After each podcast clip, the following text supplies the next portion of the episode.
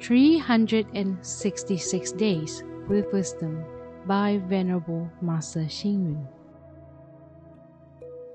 366 Days with Wisdom by Venerable Master Xing Yun.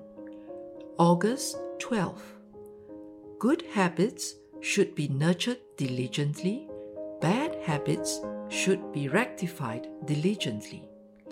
In the modern world, every minute is valuable.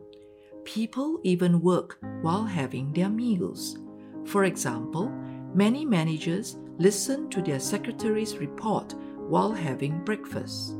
Who are the clients to meet? What are the appointments for the day?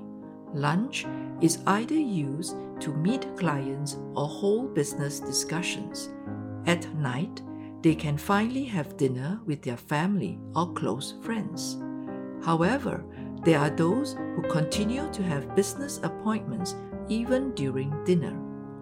Many in the business world, when they bid each other farewell, will often say, See you again at lunch or See you at dinner.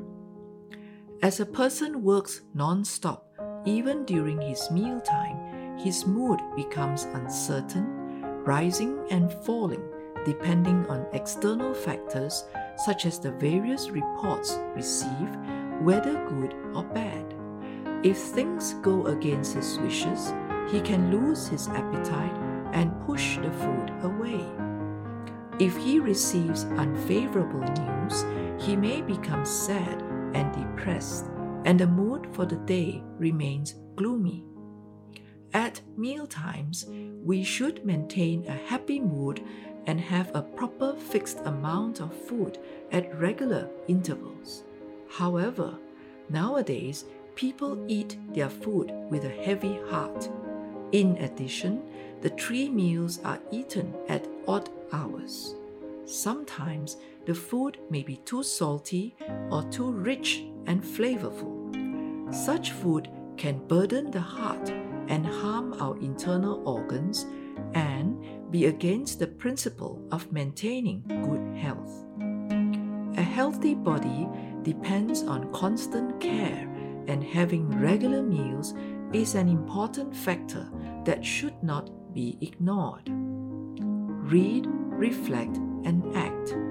We should maintain a pleasant mood during mealtime. Meals should also be taken in regular quantities and at regular intervals. Please tune in, same time tomorrow as we meet on air.